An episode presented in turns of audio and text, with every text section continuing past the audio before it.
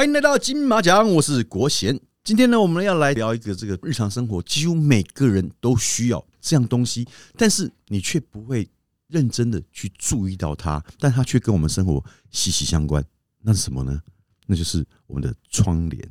但是那个怎么去挑选，或者说真的换到一个好的窗帘，对于风水上面是不是真的能够有帮你加分，能够让你赚钱？这个我们可以好好来聊一下。当然，那很多听众我相信应该对这个是比较没有那么的了解。那我们今天很开心的，我们请到这个朗克国际的钟老板来跟我们好好聊一下这个窗帘该怎么挑、怎么选才会适合我们。对，欢迎钟老板。哎，各位观众，大家好，我是朗克国际的钟老板 Hank。那我们讲这个，请问一下，这个我们钟老板哈，是，就是你从事这个行业，嗯哼，已经有多久的时间了？哎，从爸爸妈妈他们就是做这一个行业的，本来就在做窗帘这个行业，对对对，嗯，所以等于是你现在的这个工作是祖传下来的，哎，也不算。祖传，因为他后他们是后来没有再继续经营，嗯，然后我有去上班，嗯。因为有这个技能，嗯，差不多在十年前有想到一个专利，嗯，然后就决定下去投资，然后就创立了朗克国际这样。嗯嗯，因为窗帘其实跟布是有关系的，我觉得最重要就是选布嘛，就是说你看你用什么样的布料，嗯那这个我们要怎么去区分？就是说我到底要怎么选这些布料？这一方面的话，以我已经经营快十年的经验了，目前大部分客人他们。能够接收到窗帘的讯息的来源，通常就广告，嗯，啊，或 FB，嗯，啊，或者是一些看朋友或是家里他装什么，他也想要装，跟着装，对，然后就会问说，哎，你家窗帘不错哦，哎，可以问一下你那个厂商是哪一家吗？对对对对对，大部分都是，对对，大部分现在现在的整个趋势，当然窗帘算是传统产业，嗯，哦啊，有些是那种交情辈的，哦，就是交情，我爸爸的。同学，他家做窗帘，所以就找他。对啊，当然，一般消费者他不一定知道说，哎，他爸爸的同学做的窗帘是不是到底如何，是不是适合我的？啊？窗帘还是有分等级，嗯，你要很好的有，你要能够智能声控的也有，嗯，哦，或者是你要进口布料的也有，嗯，你要台湾国产的也有，嗯，对岸现在目前来台湾销售的布料也占了非常大宗，嗯嗯，对啊，只是像窗帘店家。他们是算被动，他们不会主动去找整个布料来源。嗯，可能有人去大陆那边经销一些布料来台湾，哦，他做了一些 sample，嗯，然后就直接给创立店家，嗯，哦，他说这个是大陆的，嗯，成本会比较低，嗯，利润的话对你也会比较好，嗯，对啊，可是就要看店家会不会去跟客人、跟业主讲说这个东西是哪里的。啊？对，因为为什么要说东西哪里很重要？嗯。主要是布料的话，哈，它在织造的过程中，如果布料本身要能够经得起耐晒，好抗紫外线，然后要能够水洗不会缩水，嗯，好，然后也也可以抗尘螨、防尘，其实这些都是需要做一些后加工的，嗯，对啊，目前对对中国大陆那边进来的产品，会比较偏向就是它的后处理没那么多，嗯嗯嗯，所以他们的清洗的方式，他们会建议用干洗。哦，等于还要送洗衣店。对啊，所以变成很多窗帘店，它可能也不能保证说可不可以水洗。嗯，对啊，这样子的疑虑会让客人更不知道怎么着手啊。而且我可能是白窗帘，然后送洗回来之后变黄窗帘。哎，有可能。其实布料的话，哈，你如果原来的纱是正白色，通常是牙白色去染染剂染过变正。正白嘛，对啊，所以如果你的清洗不是用干洗，嗯，你是用水洗的话，你会把它原来的染剂洗掉，洗掉，嗯，所以它就变成原色、亚色，对。对，哦，所以就很痛苦啊。像这样的误失误啦，应该是说算是洗衣店的责任，还是说本来布料它就是这样子？其实这个责任的归属很难界定，因为第一，洗衣店他不知道这是什么材质，嗯，好啊，我们。贩售的店家有没有提供材质的证明？嗯嗯嗯，对，有没有确保说这个材质它是可以水洗？嗯，这个就很重要。嗯，对啊，如果说来路不明的布料，厂商不敢说这个布料的来源，啊，我会比较建议大家可能可以问他有没有产地证明。嗯，哦，因为产地证明的话，像如果说是进口的西班牙的，嗯，那你也可以请他说，那你可不可以出示一下西班牙进口证明？嗯，对，因为产地的证明。虽然是可以做得出来，嗯，好，因为现在其实业界哎，也不瞒听众，就是 蛮多人会把造假，对，明明就不是那个国家，嗯。只是过个海，嗯，哦，啊，从那边再发货出来，哦，哦，这种这种这种模式非常多，嗯，对，哎，可能是一个法国的品牌，哦，一个站板的布很漂亮，嗯，哦，啊，我怎么会知道是不是法国？对啊，对啊，可是如果是法国的话，它一定会给你标示，嗯，它的来源地。你是说在布上面有标示，还是说在他会另外给你证明？他可以另外再申请证明的。嗯，如果他卖你布卖那么贵，你一定要跟他要证明。当然，对啊，我们自己台湾本地产的也也有那个吗？本地产一定可以拿到证明。嗯，对，甚至我们也会送 SGS 去做检测，它是不是有甲醛？嗯，对啊，基本上我们公司的话是做拉链窗帘。嗯嗯嗯，对啊，我的下部一定是要经得起水洗。嗯。对，就自己在家里面水洗就可以了，或或者说送洗衣店水洗也都可以。对，窗帘的干净还是要家庭主妇或者是先生能够帮忙的话是最好，因为其实窗帘真的很大片。嗯，啊，我们在清洁这个工作上面，小孩子如果有过敏的话，其实还是希望定期。我们不要说那个什么一个月洗一次啦，半年洗一次，一年一个月洗一次太夸张了啦。对，我有我有客人一个礼拜洗一次。窗帘呢，真的，我会建议。听众大概半年或一年，嗯，大扫除你最起码要洗一次。可是如果洗的话，一样跟我们用是平常在用的那个洗衣精，对对，或者洗衣粉嘛，基本上都是用一般的洗衣精就可以了，用洗衣精就可以了。对，嗯，不要用柔软剂，然后也不要再特别加漂白，嗯，哦，漂白就会变成就我我的原本的白色就正黄正白，真真的就变成黄蓝剂漂掉了，嗯，对，就没了。对，那当初你怎么会想到去设计这样的一个这个？拉链窗帘呢？一开始拉链窗帘它的发想是在差不多十年前，那时候有看到一个日本的节目，嗯，哦，它是有一个鞋子的底，鞋鞋子的底跟鞋子的上面的那个布，两个可以做整个拆换，嗯，你可以换鞋跟就对了，然后是用拉链，然后后来我就想说，天哪，那我做窗帘做了一辈子，我也想说，哎，好像有商机哦，是不是可以申请一下？嗯，当时没有人没有人这样做嘛，没有人，到目前为止嘞。到目前来来讲的话，也没有都没有。哎，之前日本有抄袭啦，嗯，只是我们是没有去打跨海官司，因为觉得太花时间了。对，而且对对方卖的也不多哦。如果他卖多，就可能就就可以拿拿一点拿一些钱，告他拿一点回来。对对对，卖的不多就还好。如果卖的少，告没有意义。但目前台湾没有人跟你做一样的。嗯，目前台湾没有。目前有的话，都是我的经销商。嗯，对，就是我们朗克旗下经销。嗯嗯嗯。而且拉链窗帘它的下面的布料其实它是平面的，嗯，对，它不是一个像就是上面有打折，嗯，哦，以前传统都是有打折嘛，所以打折的东西你一起丢到洗衣机里面洗，打折里面的衬会整个皱皱掉，就像我们衣领，哦，那种有没有我们西装的那个衣领，嗯，哦，里面也是有一个衬，嗯，那个衬洗完以后会变皱，变皱那个领子就看起来就所以你再掉回去就就不好看，嗯。对啊，所以我们是把它分成上跟下的原原原意是这样。嗯，对你下面布拉下来是平面的，它跟你的床单一样大而已。嗯，啊，其一个那么宽三百多公分，分成两片，你可以两片一起丢洗衣机洗，你不用分说啊一次洗一片，对吗？对，其实那个面积不大。嗯，它一片顶多就跟你的外套一样。因为我现在还没洗过，还不知道。等于你丢两个外套进去，你洗衣机洗两件外套。对对对，那概念差不多这样。那因为其实窗帘它就是选布料之后，因为还有它的形状，就是可能有些人是做蛇帘啦，那种歪歪的啦，或者说你刚刚讲的打折的，打折算是应该是比算比较以前传统式的窗帘都是以打折的为主嘛。对。那现在来讲的话，其实做法有很多，那你可以大概讲一下，就是说有哪些做法，然后是适合在什么样的情况下要用那样的一个做法？嗯。现在非常多设计师会用那种预埋轨道的方式做做那个窗帘盒，嗯对，那可能就是要先跟窗帘店先拿要预埋的轨道的那一那那一段，先去合木工，嗯对，然后砍入砍入以后布再挂上去，那上面的那个漏光缝会比较少。这个就是呃，如果各位在设计，如果你买新家了，好不容易这个辛苦一辈子终于要买一个家了，你们在窗帘设计就是呃，因为窗帘是要比较早就是。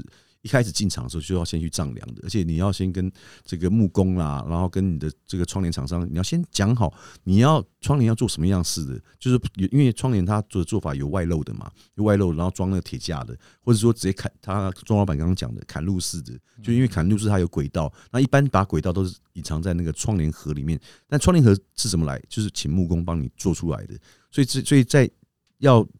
才呃刚进场之前，你就要跟木工、跟厂商、跟窗帘厂商这边先讨论好，你窗帘想要做什么样的样式，然后窗帘盒要做多深、多长、多宽，你都要先去沟通好之后，才能进行制作，然后再去再去选布料，是大概是这样子。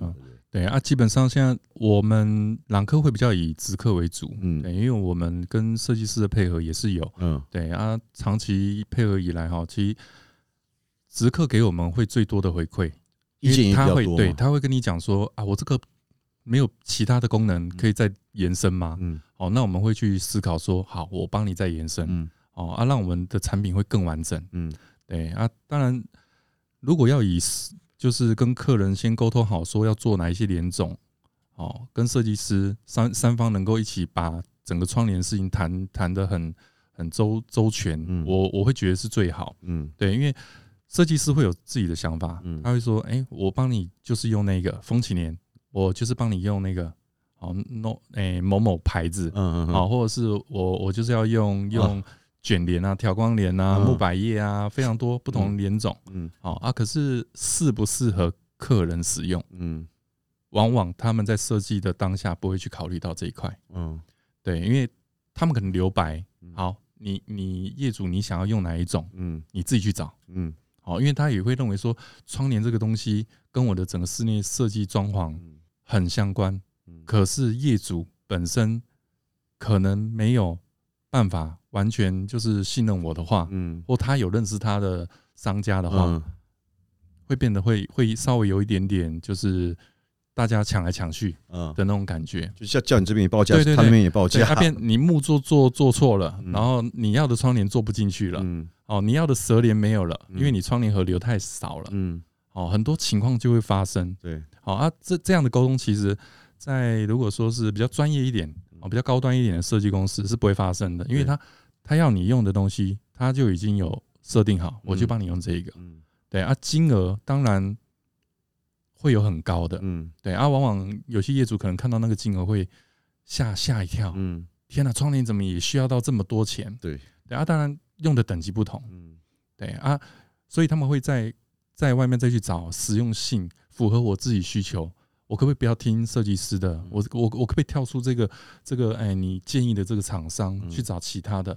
啊啊，往往我们常常就是会遇到了，嗯，对啊，这些客人可能会直接把他真正的需求跟我跟我们讲，嗯，好，我们也是不会去把设计师那一那一个整个设计的整体的原貌去做。不要说破坏了，就是呃，尽量跟他去符合他的装潢的原貌，他希望的颜色，这样子皆大欢喜。嗯，对，因为有遮光率的问题，嗯，有侧漏光的问题，嗯，有太多太多上漏光的问题，下漏光的问题，嗯，对，然后布料能洗不能洗的问题，嗯，我跟你讲，设计师管你洗不洗，他就叫你说，你就叫人来洗就好啊。我讲。用用讲的比较简单的，这个是啊，就一句话就是说啊，反正你们就自行处理嘛。对对啊，呃，我我我很多业主他们是真的不想要麻烦人家的，嗯，他就是这个小东西我自己处理就可以，对，拉下来洗完拉上去，我还要打电话吗？嗯，还要等等还要空窗期耶，就很麻 烦了。窗帘送洗当中我没有窗帘怎么办？对，你借我的布。是干净的吗？嗯，我我们客人有些都是还可以借布哦，有啊，有些还会可以借布啊，就是借你用，嗯，暂时给你替替代用，就备用布啊。窗帘布还可以这样子，可以可以可以，就下次我窗帘，我也可以先给你借。可是你尽量要找那种比较大件的，因为它才有备用布。小心一点的店可能它就没有，它就不会有这一个服务哦。对，哎呦，你不讲我还不知道，还可以这样子哦。对，而像我们那些窗帘的话，一定非常多备用布，因为我们都是规格化，所以我们各个规格都有。哦，那所以如果说客人急着交屋，他在交屋前没有办法，就是布料到期没办法跟他装，那我们的备用布就可以拿来借他。嗯，对啊，但你借人家的东西，你是不是要先洗过？嗯，对啊，你才借人家，而不是说借完以后收起来，下一次继续借。我这这样重复借，等于是衣服借人家穿也不给人家洗，然后就就下次再借别人穿，这很不卫生呢。那像你的话，你会建议是说，像平常我们要装窗帘，是要找专业的人来去帮我们做装窗帘的动作，还是说我们其实自己就是去布市场啊，或者去那个现在流行的这个 IKEA 什么的，自己去裁布回来装就好了？嗯，现在我们比较常遇到的客人哦，都是他本身有有在玩一些三 C 智能的东西，嗯，对，然后他可能会上淘宝去看一些淘宝东西，哦，电动窗帘的东西，哦，然后怎么做结合啊？哦啊，基本上这些价格一定跟我们实体店面会有很大的落差。嗯，好，落差点在哪里？就是你自己装，跟别人装，哦啊，师傅是有专业的，他是有技能的，每天在装的。对，然后你自己装，你自己要定精准轨道的尺寸啊。对对啊，如果多一点点不行，你要怎么锯？嗯，对啊，如果是电动的，里面有皮带，你要怎么调整？嗯。哦，有太多一些专业的东西是只有专业师傅做得到的事情。对了，啊啊，我们当然是想要把那预算降低嘛。嗯，对啊，要好的品质，又要有好的享受。嗯，哦，其实还是货比三家啦。对，因为真的不知道说哪一种类型的窗帘的厂商，嗯，对，专业的不专业的，都有可能会被你遇到。就像有时候我们在急着要找工班的时候，嗯，真的真的就是找不到工班，嗯。好，那我就退而求之找一个，可是可能就整个装潢就因为那一个影响到全部了，就装装的可能对有时候没那么好。有有时候我们找专业也还是需要多比较一下，就是真的网络也可以搜寻一下，嗯，啊，看人家的对。多看人家的一些回馈，说，哎，他们的东西是怎么样？因为一定有好也会有坏，对对啊。当然，我们不是完全都是正面的一些评论了，嗯嗯嗯，对，因为太贵就是我们负面的评论了。可是因为真的很费工，对啊。可是，在装的时候，你因为你们都会报价，其实他们就应该知道说你的价钱其实就是说。会比较偏高，然后大家庭就应该知道，就是说当初就应应该会抓好这样的一个预算去做这个东西嘛。对对对。可是你们贵，但是很后续的保固嘞。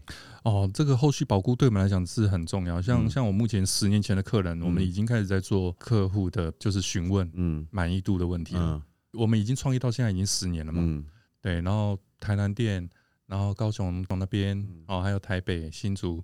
我们一步一步把我们之前一万多个客人，哦，我们会去关心他们，嗯，哦，了解说我们的拉链窗帘他们使用的状况，有些就是老客人真的是很可爱，他会跟我讲说，呃，用不坏很讨厌的，都没问题，怎么办？嗯，对啊，啊啊，有的是说，哎，我小孩很大了，他选那个颜色，他觉得太可爱，他觉得太可爱，他他他想换了，嗯，对啊，我们会有一些电子存档，所以他可能跟我讲。哪一个房间？嗯，跟我讲他的电话号码。嗯，好，我们电脑就可以找到他。我当初的承诺，在我们自己的官网要让你可以看到花色。嗯，哦，我们这些我们也都做到了。嗯，对，然后甚至之后会有一些 A P P 的软体出现，嗯，好让客人可以直接快速的直接点自己喜欢配的颜色是哪一些。嗯，你直接可以网络跟我们讲说你是哪一个客人，嗯，然后你哪个房间要，然后我这边就直接寄给你，你拉上去结束。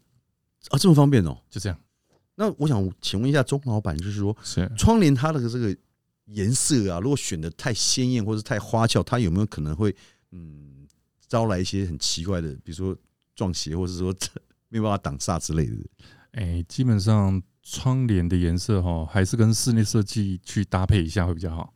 对，然后如果说你选到有那种动物啊，嗯，啊，或者是一些古代的油画啊，嗯。哦，印刷的那种窗帘啊，嗯，哦，其实我个人会比较不建议了，因为有些花型它就一直固定在那边。如果你选的这个东西跟你家里的摆设又不是很匹配的话，嗯，哦，其实那跟自己个个人心理也有关。我们真的有的业主会觉得说，奇怪，他怎么觉得那个动物的眼睛有点在 在偏移？那很恐怖哎。对，那那那可能跟是是是洗坏了还是怎么样？怎么怎么感觉？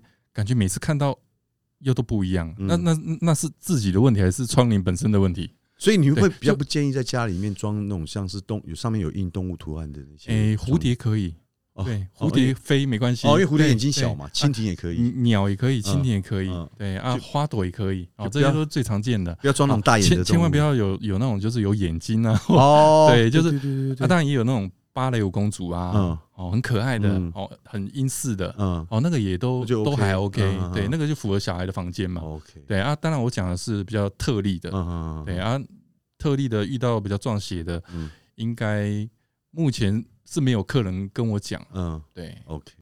那钟老板，你这个因为你们常去客户家里面这样子拜访嘛，然后因为要去丈量，要去帮他们装装这个成品，那有没有遇到过什么样，就是你觉得比较一些有趣的，或是比较奇怪的客户有吗？哎，比较有趣的是，有些有些可能他来不及更衣哦，他直接穿个内裤就出来，哎，钟老板来了哦，就就他可能。我太突然的按门铃了，嗯，好，然后他应变不及，哦，可能还穿着睡衣，怎么应变不及？他说：“啊，钟老板，不好意思，你等一下哦。”对啊，对，可是有些他就直接就是睡衣穿着，然后开门让我进去。哇塞！哦啊，当然故意的吧？哎，没有，哦，没有，其其实老公都在家，老公在家，对，他还这样子，没有，没有，太随性了吧？没有，因为很多洋派的人，对他们是很随性的。这这个情况不多啦，对，一般都有约好时间，大家不可能会对嘛这么突然出现的啦。对啊，那还有没有什么那种？哎，有有一些是比较特别的好的姻缘，对，就是。那个安装师傅，嗯，对，安装师傅本身他比较喜欢跟客户聊天，嗯，哦，可能会说，哎，这窗帘要怎么样注意啊？你要怎么保养啊？你不会保养的话，我可以教你啊。哦，会比较献殷勤，然后这个老板娘很漂亮啊，然后想跟他多讲几句话啊。装窗帘师傅会吗？上次你来我们家装的师傅，我看他不太讲话。那是长辈，长辈去帮你装的，对对对对，比较不苟言笑。他他就是装他的窗帘，对对对对对啊！当然，他们最后结婚了。哇塞，窗帘。不是那么呆板的窗帘，其实它可以让你的生活有更加丰富、多彩多姿的可能。对，所以大家尽量换窗帘，好吗？OK OK OK，好了，对了，真的要去多多去多比较了，后以三家总是不吃亏了。对，好，今天这个非常开心哦，可以邀请到我们朗克国际的这个钟老板来为我们讲解这个窗帘到底要该如何选。这个希望下次有机会，这个大家哎也可以去一下，就上网呃去搜寻一下朗克国际。就可以了嘛？对对，两个国际就能够拉链窗帘就可以找到我们，就可以找到他们了，好不好？那今天金马奖，感谢各位了，也谢谢我们这个两个国际的钟老板，今天来到现场，感谢你，金马奖，下次见，拜拜，拜拜。